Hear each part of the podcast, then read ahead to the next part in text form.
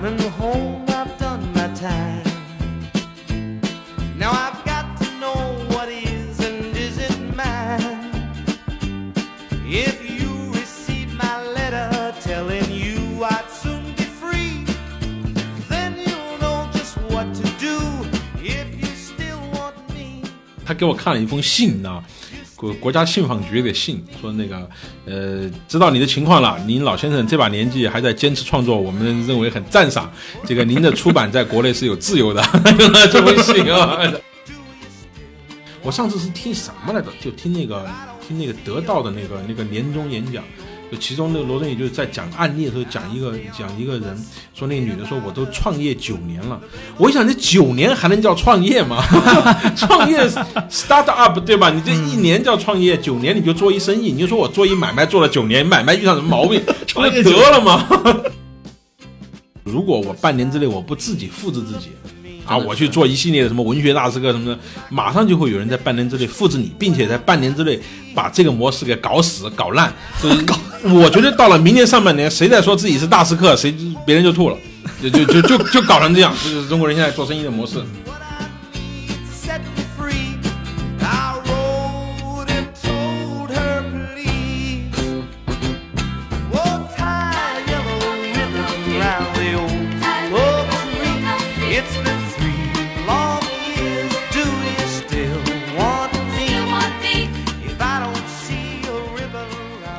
各位听众，大家好，欢迎收听本期的《忽左忽右》，我是陈彦良。我是杨一，这期的嘉宾是我的朋友谭瑞港，他也是新亚文化的创始人，同时呢是在社科院历史博士在读。呃，大家好，我是谭瑞刚，我现在呢是在做文史类的知识付费产品。呃，我们二零一八年出了一个中国通史大师课，在呃历史类的文史知识付费产品里面呢，呃，算是一个现象级的产品吧。呃，其实就是从去年开始的，是吗？呃，应该是从一七年的十一月份开始筹备吧。我原来自己呢是做过一段媒体记者，然后呢我又做了一段时间的这个呃公关品牌公司，因为我一直对历史比较感兴趣。后来呢就是觉得做生意是一件特别无聊的事情，就一天伺候甲方啊，那个是吧？一些特别愚蠢的一些想法，你要去实现它，你觉得特别没意思。后来呢你就不想弄了，不想弄呢，因为我对历史的兴趣嘛，我就到那个社科院的近代史所去。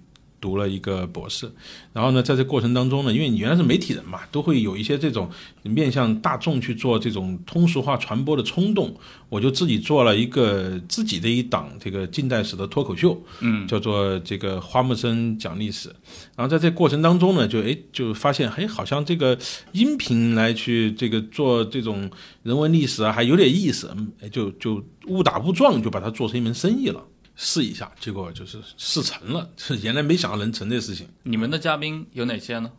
呃，我们的嘉宾其中很多基本上是国内的这个历史学界的一流学者了，比如说讲这个中国的最早期文明的叫许宏研究员，二里头考古遗址的这个队长，呃，他有很多这样的这种著作啊，也是面向这个公众传播的，什么这个大都无尘啦、最早的中国啊，这些影响非常好。然后你包括那个中国宋史学界的这个头牌一姐吧，呃，北京大学的邓小兰先生，呃，也也是在我们这个地方。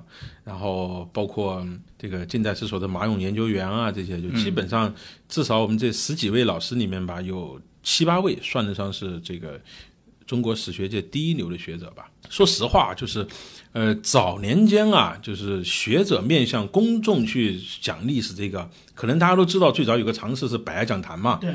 但其实大家想一想，在百家讲坛上面哈、成名的那些学者，很多其实在历史学界哈，这这个可能有一些这个不太恭敬哈，就不是第一流的老师。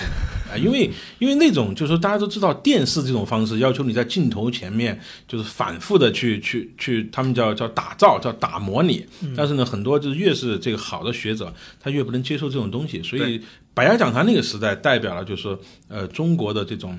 就说不好听点吧，就是就中等水平的学者面向公众开始进行普及传播了。其实那个时候捧出来的一些就所谓的蒙曼啊、于丹啊这样的网红，其实我们看他在学术界的这个地位，其实是呃咱们当然就是这个人各有一面哈，就是回到学术界其实是一般的。嗯，但这这一次呢，我们我们也感到很意外，真正的能请到一些这个在学术界真正是这个呃称得上是前十的这种不好说不好听排名啊，就是前十的这种交易的这样的学者，包括前面我说的有一位叫做这个王子金先生。王子金先生是中国研究秦汉史的一个非常杰出的学者，在学界里面，这个大家都尊称他为叫子老。大家就知道，就是在学界里面对一个人的极为尊敬的尊称哈，是起他中间的那个字，后面加个老字，对吧？比如说早年间这个郭沫若，我们都不叫郭老啊，叫莫老。那王子敬也是学界都称为子老，就是这样的人到我们这个地方来去给公众讲历史，我觉得还是就从我们开始吧。然后我们就今后每一季更新，第二季呢，我们就是最后请到的几位老师也都还是蛮厉害的啊。这个一个是汪荣祖先生，可能这个喜欢历史的这个朋友都知道汪先生的地位啊。汪先生今年快八十了吧？就是他和今天中国活跃在学术圈的这这些学者来说呢，他是他们的上一辈。比如说这个他和那个邓小兰的这个。这个父亲邓广明先生他们的这一辈那是朋友，跟钱钟书啊这些是朋友，常年在美国教书。这个我我跟老爷子这个聊过很多次，我特别佩服老爷子是为数很少的能够在美国的大学里面去讲授美国史的，嗯，这样的一位学者。对，然后呢，这个在中国近代历史上面呢有很多开创性的研究，比如说郭松涛这个人是他。他可以算第一次在学术上发掘这个人啊，他有一本书叫做《这个走向世界的挫折》。这个郭松涛在道光、咸通之间，因为郭松涛是中国派出去的第一个驻驻外大使嘛，叫公使是吧？驻派英国的公使。这个出去了之后，这个人是开了眼了，但是呢，就是回国之后几无容身之地。中国的这个士大夫就是骂他骂的这个，他是这个不成样啊，湖南人是吧？被开除哎，省级。湖南人开除省级，然后湖南的那些就是那些乡绅们要去他们家把他们家烧了，就已经到这种地步。中国走向世界第一人吧，这种开创性的研究也是这个汪先生他们他们去做出来的，所以那个学问非常好，人也非常的谦和低调，就是老一辈学人吧。就是我做这个节目里面有一个很深的感触，就是你有机会去接触到这些这个这个老一辈学人，或者说中国最优秀的这些学者们的这种。就是在在讲坛之外的另外一面，就是感触还是蛮多的。我有一次在朋友圈看到你，你到上海来，呃，当时是拜访了朱永嘉先生，他就住在复旦附近，是吧？朱先生就住在这个复旦里面，给了他这个给了他一个一套房子吧。嗯，这个我我去看过老先生啊，老先生可能朱永嘉先生我不知道这个有有几个听众知道啊，就是这个这老老爷子传奇人物，挺传奇的一个人物，对吧？他是研究明史的一个学者，但是呢，这个。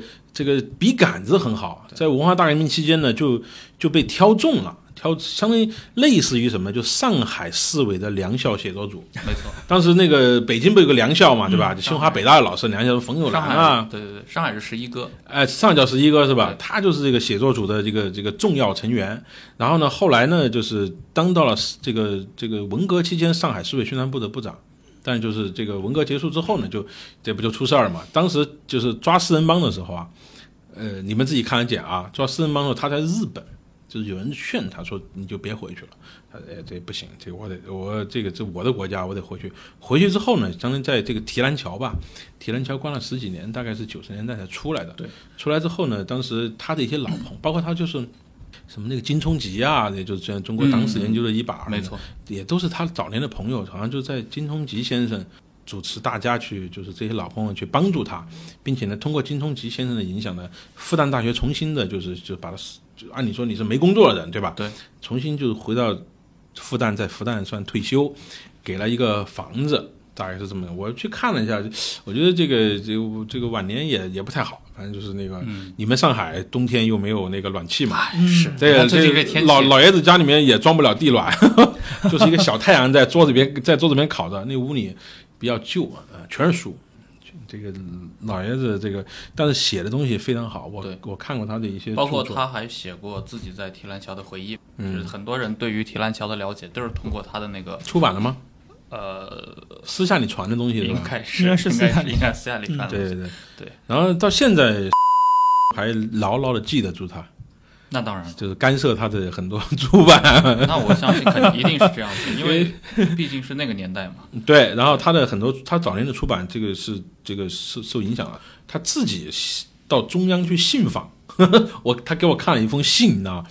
国国家信访局给信说那个呃，知道你的情况了，您老先生这把年纪还在坚持创作，我们认为很赞赏。这个您的出版在国内是有自由的，这封信啊，实际上实际上就是出不来。不出就呃出来就能出，啊。你们陕西师大出版社出的，啊。在陕西就能出。就有一个不能播的人讲一下，就是我那个前前几天我们是请那个就是哦，啊，就各地有各地的政策，嗯。这你也不知道这个是是有什么那个。因为朱学勤写过一篇很长的文章，嗯。回忆朱永嘉先生，里面就提到过，当时可能七六年的时候，其实当时朱学勤还在河南当一个铁路上的工人吧，就他就听说了，因为华仁堂那个事件发生后，四人帮覆灭，嗯。消息传到上海，然后说当时上海有个年轻人，就是大家都在讨论这怎么办，年轻人起来说我们要组织工人起来反抗。只要上海坚持一个礼拜，就可以成为第二个巴黎公社。啊，有有有有这样的事儿，对，这就是朱嗯永嘉。是朱永嘉说的吗？据朱学勤说，是朱永嘉说的，说这个人就是朱永嘉。呃，现在都是这样。其实朱先生啊，你跟他聊天的时候，你会感觉他是一个仍然是一个偏左的一个人，嗯，但是呢，他你能感觉到这个人是一个爱国的左派，他对这个国家啊真的是有感情。真的是这个，而且他是发自于这种理性的左派。其实我们知道哈，就是说，欧洲的很多知识分子其实都是偏左的，嗯，就但这个左和所谓的那种就老残左，它是两个意义，是吧？所以这个他今今天仍然这样，他就在给我们讲社会，他对社会今天的一些判断啊走向的时候，我们感觉他思维还是有点偏左，但是呢，就是是是对这个国家怀着深深的感情的这种左。嗯，这种对。所以你们一开始就是这几个人就这么做，然后做完之后投放到平台上去，是这种操作吗？还是说之前就跟平台平台联系好了，沟通好，对，说我要做这个事儿？呃，我们就是做什么，什么人来做，都已经确定了。然后呢，我们就去拿着去跟平台谈。其实最早我们谈的是上海的另外一家平台啊，嗯，那个就是你会很明显的感觉到这个平台说，就是他们对这东西不是很有了解，就是哎好，你们你们你们做吧，啊你们做了就放进去。然后呢，就是我们就找到了这个现在的这家平台，他的副领导呢，就一看见这个名单，一看见要做的事情，就会很激动，然后就是牢牢的抓住你，要和你一起把这个事情推进。其实呢，就在这种内容产品的这里面啊，其实你遇到一个懂不懂这个事情的人是特别重要的。我我之前这个我我来我来之前，我刚才还在跟别人聊个题目呢，就是北大的一个叫张一兰的老师，你们知道吗？是研究中国文学的这个年轻老师，既还还算一个还算一个有一点网红的这种自带流量的这种。哦，这样，哎，那个这个有一家平台，这个我不知道能不能说哈，你们看，就新思象嗯，去找他谈，谈呢这个领导呢就是对这个兴趣不大，然后呢后来听到说什么呢？说得到也找这个张一兰谈，但是张一兰把得到拒绝了，这这个新上的人就赶紧就赶紧要把这个人签下来，就是这种就。就在做内容产品哈，就是他的把控人对这个内容的理解程度，其实我觉得嗯还是挺重要。他其实不完全是一个流量的生意他，其实没有一个很刚性的评价标准，纯粹就是看你能不能 get 到他的这个点。对，其实有的东西啊，我觉得在做在做我们这个事情啊，其实无外乎，其实也有两种思路，一种叫做什么，叫做迎合听众，嗯，你喜欢听什么，我我给你我给你弄什么，然后呢，什么火我追风追什么，就像我们之前聊到的，有人就把它仅仅作为一个流量的生意，是吧？哪流量大，哪能抓到抓到人，我们就去做什么，呃，好不好？呃，经得住这个时间的考验，就是我们这种人可能就比较迂腐哈。我们做个事情，我们会想这东西做出来是否能经住时间的考验。但是可能这个行业里面，你会发现这几年是一个知识付费一个大爆发时期，但是也是它一个鱼龙混杂的时期。嗯，就很多东西我们看的都自己就觉得很烂，嗯、这个我看不下去。但就是有时候我们想做的事情，就是说不是去迎合受众，而是说什么呢？就是我们真的觉得好，那我们尽量就让它能够被受众所理解。去去推，有时候我们其实也蛮屌的，就是你要你觉得不好，那是你的问题。所以我做这个新亚的时候，我我给我给自己定了一个我们我们的一个一个一个就是一个精神追求吧，叫做什么呢？我们就是就是让高深的学问不再高冷，就仅此而已。嗯但是呢，它一定是要高深的学问，我不会去去去做现在那种。你会发现，知识付费产品它不是知识，卖的最好的不是知识，它仍然是鸡汤。就对早年的那些鸡汤，它包装成为知识，就是你刚才提到的于丹老师嘛，从十套的平台跑到了别的平台上，其实都是一样的。于于丹不会来找找你们吧？对，现在其实有一个新的于丹，对啊，我不说他的名字，你们大家可以自己去、嗯去去去看，也是你们上海的一位女老师，叫什么什么哲学吧？你就这样，我知道你，经常讲的那东西，我的妈呀，就就就这个话的所有的意义就在这句话里面，它没有太深的含义可追求，它就是卖鸡汤，但它竟然把它包装成为一个哲学课。嗯，而且会，而且会成为这个这个这个这个平台上最火的哲学课，而且就在开机的广告上，呃这个都无所谓，关键就是他在排榜单的时候，你把它放在人文课程里面。嗯其实我都每次看到这个的时候，我都很愤怒。我说你就直接把它放在励志不就得了吗？你要不把它要放到我们人文这里面来呢？我是很我是很痛苦的这件事情。但是你觉得你用就是呃，你刚才说把高深的学问做的不高冷嘛？你觉得你跟你的受众去推这些东西的时候，你觉得困难吗？在中国？其实取决于你想要做多少人的生意。其实有一万个人能理解，但是你非要硬让十万个人来买单，那你就会不断的降低呗。其实我从来就不想做大生意，我就做一个小生意。嗯，我这些东西，中国有一个人有一万个人能接受，那我就做给这一万个人听。这个钱拿回来，我们够能给老师的这个稿酬，哎，能够我们这个团队维持下去，就我们能一直做做这种一万人的生意。我就是我特别反对爆款啊，特别反对这这样的这样的概念。但你觉得平台能能接受吗？就是平台会给你压力吗？我们平台没有什么压力给我，啊为什么呢？就是因为我都不想赚那么多钱，你有什么压力给我啊？你给我的压力就是说你怎么做你能赚更多的钱。我只要说我不想赚更多的钱，那我就可以不那么做。他呃，就是因为平台它提供给你很多，就他能给你的资源，比如推荐啊，或者是什么，那个他对于这些东西是没有任何回报上的考虑的吗？还是说，有啊，因为我们的是跟平台分层的嘛。嗯但是呢，现在你会发现，就是平台慢慢的把这个东西变成一个非常单纯的生意，就是一个流量的生意。嗯，谁能带来更大的流量，我就给谁更多的资源。对啊对啊，所以我们经常也试图去说服平台啊，说您除了赚钱，您也得立点牌坊，对吧？有人是替你赚钱的，有人是替你立牌坊的。但是呢，我觉得可能平台还要再大一些吧，才会去想到这些问题。有这方面的意识。对，嗯目前呢，就是谁的流量大，谁赚钱，什么情商课呀，什么这东西，那就就玩命推这些，哎，所以没没有没有关系。我觉得就是说，因为我们当初我转来做这个事情的时候，就是不是说把它做成一个只是为了钱的生意，嗯那你就没有那么焦虑嘛，对吧？其实这个咱们扯远了哈，我特别反对中国人有一句话叫创业，因为创业是什么呢？创业就是说你背后有一个意识，就是你要把它迅速做大，对嗯，你要把它做成平台。你没看中国人做什么生意，都是做平台，就卖一包子，这个背后都隐含了要做成一个包子平台的一个野心嘛？嗯就很少人说我 我就卖一个好吃的包子，我这包子我我卖二十年都有人排队，但是队也别太长，就排保持在三百米左右的队就可以了。我发现现在没有人，我就说咱们能不能就是咱们是做一买卖，对，咱们是做一生意，对吧？我上次是听什么来着？就听那个听那个得到的那个那个年终演讲，就其中那个罗振宇就是在讲案例的时候讲一个讲一个人说那个女的说我都创业九年了，我一想这九年还能叫创业吗？创业 start up 对吧？你这一年叫创业，九年你就做一生意，你就说我做一买卖做了九年，买卖遇上什么毛病，创业得了吗？创业九年了，哎，对，哎，这个我是真的特别能理解，因为因为你看我我也注册了一个公司嘛，那我出去，经常我朋友跟我介绍，跟别人介绍我。哎，这是我创业了。我说赶紧别这么说，搞一个什么事，然后我去追求融资，跟各种投资人吃饭。虽然虽然我生活里我确实接触很多投资人，但我从来没有我没有这种需求。忽悠忽悠相对比较那个一点，但是就我我们可以跟听众透露一下，忽左忽右是没有任何广告的，它纯粹是一个非盈利的项目，真的是非盈利估。忽计现在悠忽悠是没有人投广告，还是说没有？还是说这个来广告不接啊？你们要说清楚。哎，谭老师，你你当年怎么发现这么个生意的？就是知识付费，你总不会是你你是看到比如说得到他们都在做了，然后你是怎么得到启发？你觉得这个哦，这个事儿我好像可以做一做。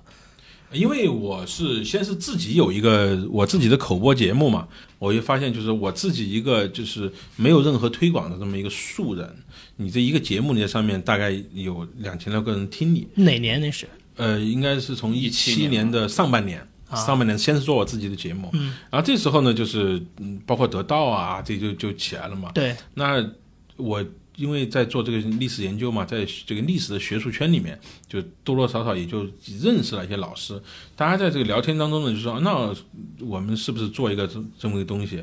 那我当时也没什么经验，一上来就说做一个大节目嘛，做一个中国通史吧，拉就拉个名单去做吧。所以就是就是别人之前就没有人做这种课的，那、嗯都是一个老师一个课，没有人去做这种大的这种课对。综合性的因为难度其实难度挺大的，我们其实就是我们是不知道难度何在去做了这么一个东西，所以把它做出来了。后来呢，就是一到下半年，今年下半年的时候，一堆类似的课，什么世界通史大师课啊、文学这个文章就全变大师了，咵就全上了。就哎，这些是不是都是平台主动帮他们弄出来的？就是反正这个也有平台自己做，也有呢就外部的一些这个来去跟风吧，嗯就一下、嗯对一下大斯客就满天飞。你就在这里面你会发现，就是中国做什么事情啊，真的就是半年一个事情就过去了。对，就是我自己做了这个东西之后，如果我半年之内我不自己复制自己。啊，我去做一系列的什么文学大师课什么的，马上就会有人在半年之内复制你，并且在半年之内把这个模式给搞死、搞烂。就是 我觉得到了明年上半年，谁再说自己是大师课，谁别人就吐了，就就就就就搞成这样。这就是中国人现在做生意的模式。人家做做一个做这个嗯做茶叶的这个东西，我觉得他只要每天保证他的流水这个大于他的成本，他就能开十年，或者制造业一样的。嗯你比如说，你互联网里面你修一个 bug，你今天提出来，明天修好，第二在第三天你可能就直接迭代掉了。嗯，你做一个汽车，你说这个门把手我改一改，那还要你的供应商什么的全得改，对吧？嗯九个月以后再见，就这回事儿。对，所以就说这个聊到这儿呢，又出现了一个新的一个问题，就是说那个人文这样的东西啊，它其实是一个慢的东西，对它是教会一个人慢慢的生活、慢慢思考，但是呢，他却用这种强调这个。各种快的互联网，他们发生了这个这个这个关系，我觉得这也是一个挺有意思的一个话题。所以杨一不就经常说，嗯他觉得大部分的这种知识付费也好，各种付费也好，是一种现代的赎罪券。现代赎罪券嘛，就是说很多人他就跟中世纪一样，他花个一百块钱买一套课，他也不一定都听完，但是他叮铃一响，他觉得我已经有知识了，我的焦虑得到了缓解，心里舒服了。心里舒服了。呃。这个不就是今年大家批评罗振宇的那个理论吗？年跨年的那个时候，是不是啊？嗯是吗？就是大我批评他嘛，但是就是说这个，我看睡着了。就说你 你这你这个生意相当于其实就是健身房那个那个那个券嘛，嗯，就是你买了买了一个年卡，你就觉得你这个了嘛，但是你又去不了几次。但有时候你你你反过来一想哈，就是说。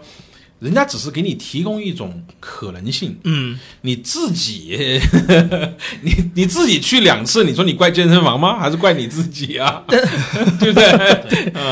就是基于人性的事对。，你而且呢，也有不是这样的人哈，就是我们那个不是因为这个课程，我们就会建很多社群嘛，对吧？微信群，对，呃，其中有的群是很活跃的，你就会发现啊，真的有很多人是去认认真真的把它当做一个课程来学的。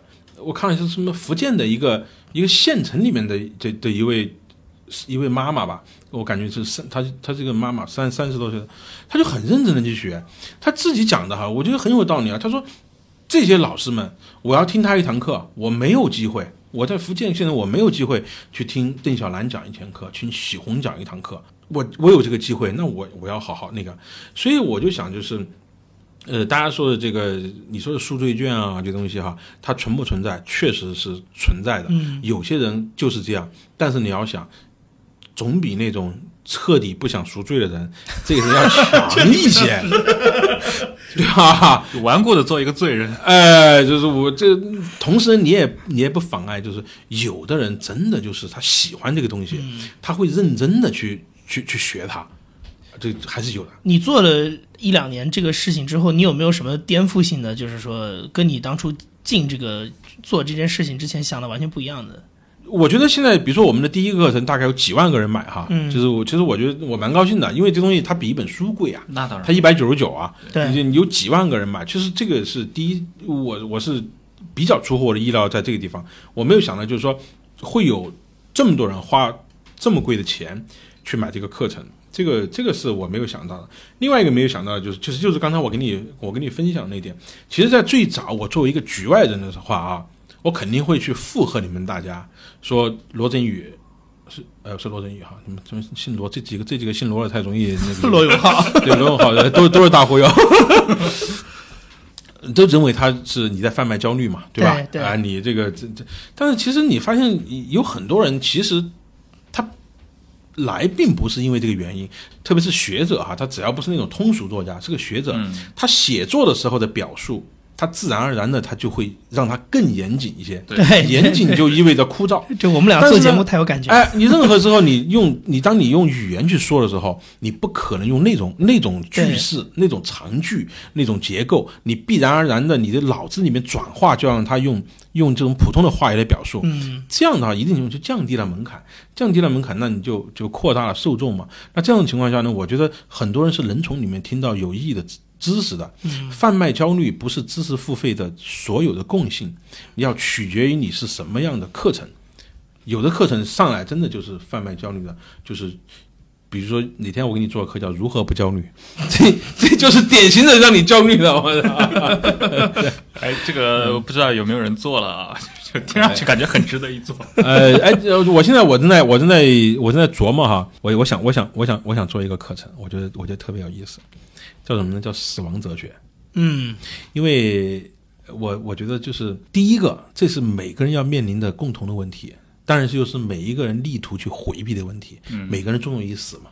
但是呢，大多数人会在人生很晚的时候才去真正的承认自己是要一死的。我们今天每一个人。我们在下意识里面，我们都会认为死亡是他的事情，是他的事情，跟我没关系。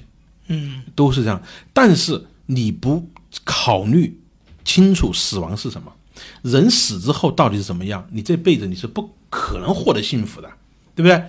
你就就是就是我想什么呢？去梳理一下这个中国和西方的这些先哲们怎么思考死亡的，这个宗教是怎么去面对死亡的，然后去给大家提供一些选择。就是他肯定是没有结论的嘛，对吧？嗯最后你愿意选择什么？像苏像苏格拉底说的，苏格拉底说，那死亡要么就是一场永远不醒过来的这种睡眠，那有什么可怕的呢？他只不过你永远在睡而已嘛。要是如果不是，如果那死后有灵魂，那我就是去到到下一个世界去和以前的那些先哲们能够愉快的对话，那有什么不好的呢？正因为他认为死亡从逻辑上推导就这两种可能性，那每一种可能性都没什么不好，所以他。他接受这个雅典对他的判处的死刑的时候非常坦然，对吧？那个毒酒就是这干了，所以我觉得一个人，如果你你不真正的想清楚死后是什么样的，你这辈子你所有的说，哎呀，我要学幸福哲学，我什么的，我觉得都是这个叫无无根无根之木吧。您您觉得您现在能做知识付费这个生意，是因为您赶上了一波风口吗？你觉得？就是换句话说，你如果同样的模式，你放在可能前两年，你觉得你能做得成吗？呃，肯定做不成，因为这个音频付费这个习惯，也就是一七年养成的。嗯，但是现在我们已经明显的感觉到，到现在知识付费似乎这个风口已经过去了。哦，你觉得已经过去了？要整个行业都是这个判断，不是我个人的判断。怎么说？嗯，我觉得取决于两点吧，嗯就是第一点就是还是坑风太快了。你会发觉，二零一八年上半年、二零一七年下半年的时候，各种平台是吧，多如牛毛，谁都要做知识付费，对，就是把这个东西做烂了。然后这是一个，第二个呢，就是说，呃，出了很多这个乱七八糟的这种课程，就会相当于是，就你就坑了人一遍，人就本来是你好好的去去培育这个市场，嗯。用优秀的产品，用优秀的内容，去让这些人，就是我买了一个之后，我觉得哎真的好，对，我就培养起了这种消费习惯。当他买了一个之后，觉得我什么玩意儿啊，这东西。好，你相当于是就就就这就韭菜割早了。但是，我相信他最后呢也会留下留下一波人，留下一，因为它毕竟它这个场景是真实的嘛，对就，你锻炼的时候，你开车的时候，你坐地铁，场景是真实的。嗯那那你会担心你的 你的生意，比如说，就如果退潮了的话，它怎么它的持续的方式跟现在还一样吗？或者说你有什么，你有没有担忧过这个事情？呃，我不担忧这个事情。当有一天，那就是你出推出一个产品，这个卖出去的钱都不够你的这个老师的费用啊，什么成员费用，那就说明要么你就没你没这本事了，对吧？老天爷这赏你这碗饭赏到此了，第二碗饭吃完没有第三碗了，你就放下筷子呗，这个也没什么。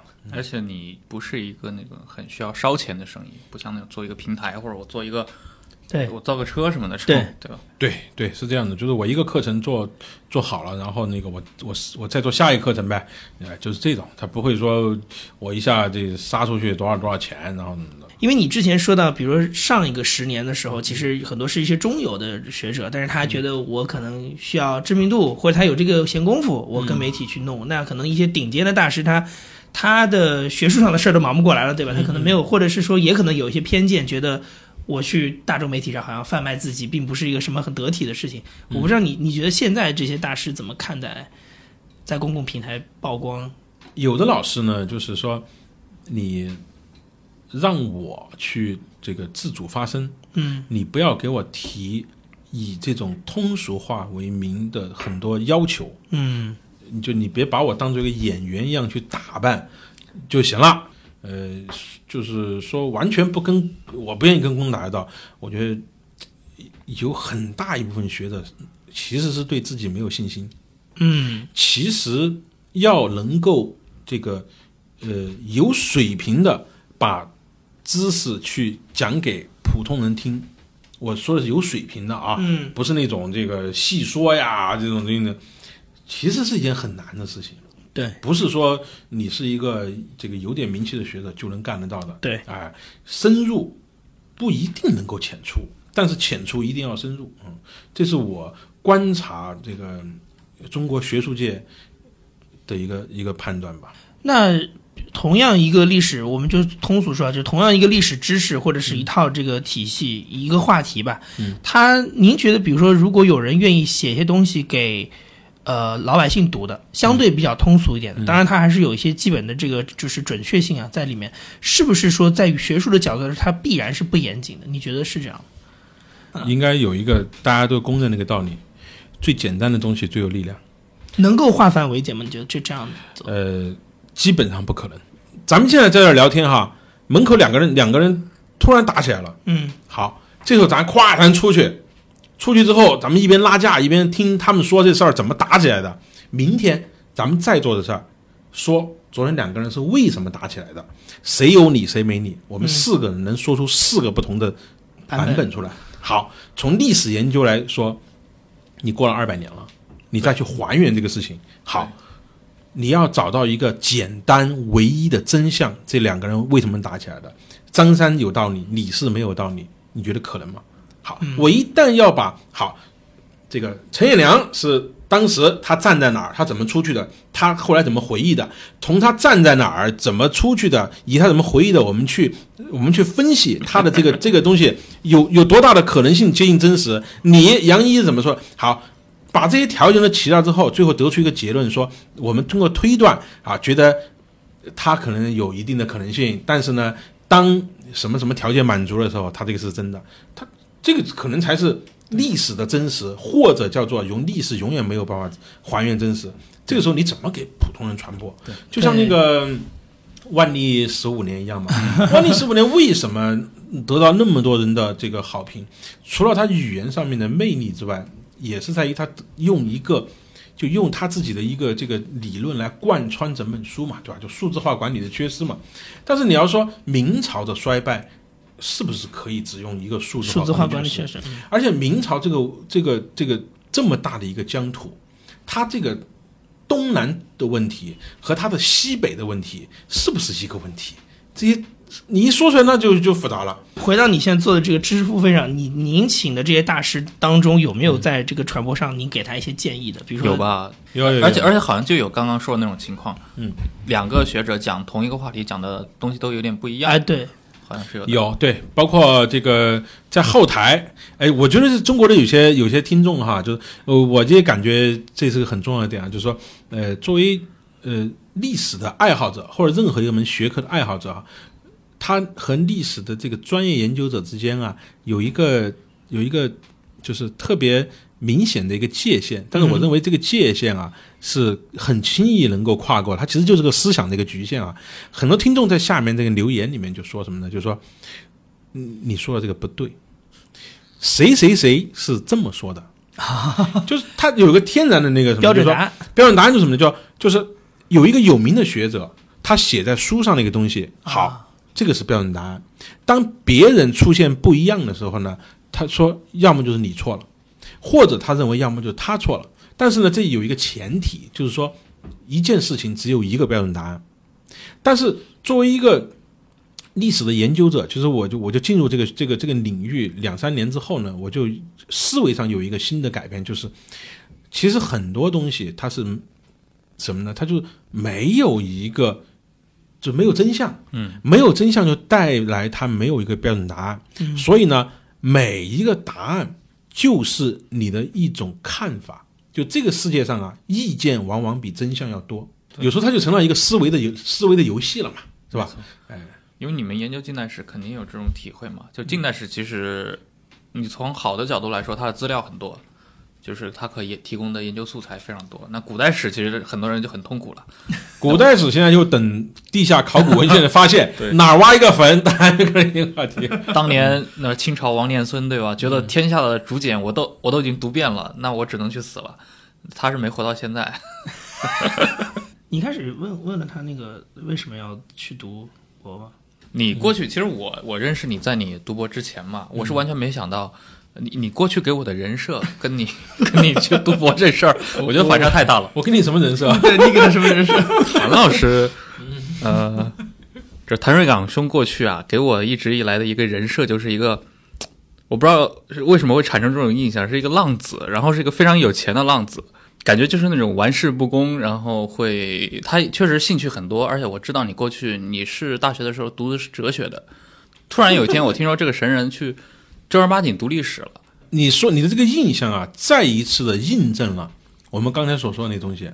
对于身边发生的历史，都掌握不了真相，没错，怎么去掌握以前的事情呢？对吧？所以真相是什么？所以我既没有钱，也不浪。我我就只不过认为什么呢？就是说，第一，我比较还是比较爱看书的嘛，哈，就是爱看书呢。但是呢，我就逐渐意识到，就是说，你作为一个阅读很广泛的人，和作为一个就是有一个专业技能的人，这个还是不一样的。嗯，我我就觉得还是要有叫叫一技傍身吧，就你可以博览群书，但是呢，你一定要有一个自己的专业，通过这个专业呢，就是形成你自己的一个逻辑架架构和你的一个知识体系，然后再从你的自身的这个逻辑知识体系出发，去接触其他的知识。嗯这个我觉得是就是比较比较好的，而而不是说其实我是无专业的，我什么都看，对吧？这个你看了一堆呢，就是 很难形成一个有就就是有有这个结构性的知识吧。所以呢，我就说，那我就去就读一下吧。其实，呃，对于这种喜欢读书，对于喜欢读书的人来说吧，呃，其实大家应该还是争取有一个自己的一个专业，然后这个才能够深入的去学一些东西。对但对，在现在在中国，其实这种生活方式还是少数人才会这样吧。但是我知道，我就是有一些国外的朋友会这样，他会读好几个硕士。嗯，呃那有的纯粹就是可能跟他的生活完全没关系，但他就是感兴趣，对吧？呃，我觉得可能我们社会未来也有更多这样的人，就是呃，肯定的，因为什么呢？就是说，我觉得至少有两点啊。第一点就是大家的收入的提高，嗯，第二点呢，就是丁克家庭的出现。你会发觉，人成年之后，很多梦想不能实现，就是因为有孩子。嗯，但问题你也不是挺可家庭，你你不是有个女儿吗？啊，是我有这个有特殊情况。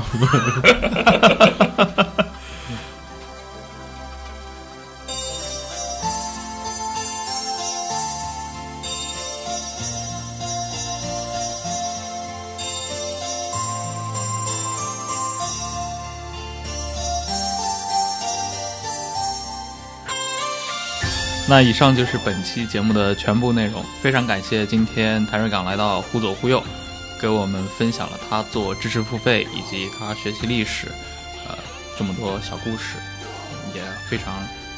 我们其实经常有一些业务上的探讨，因为都在做跟声音相关的东西嘛。嗯，对呃，我觉得跟他聊天还是经常能够有一些能碰撞出一些火花来的。好，呃，那这期就到这里，感谢各位的收听，我们下期再见。再见。好，各位再见。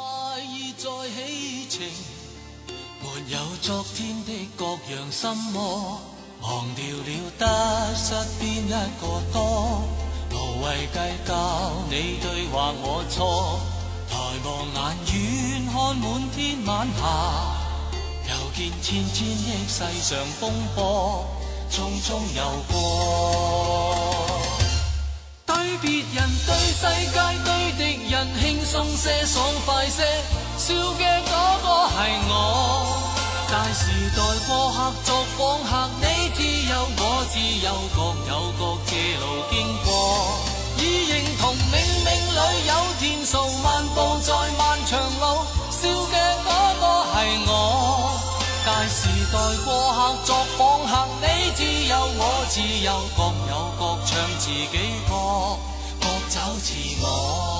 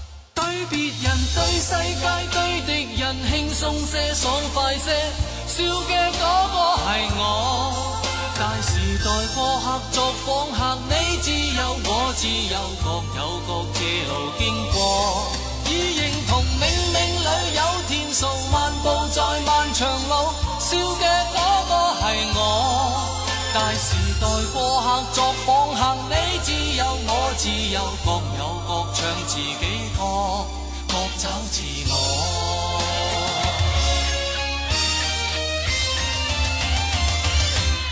对别人、对世界、对敌人轻松些、爽快些，笑嘅嗰個係我。大时代过客作訪客，你自由我自由，各有各自路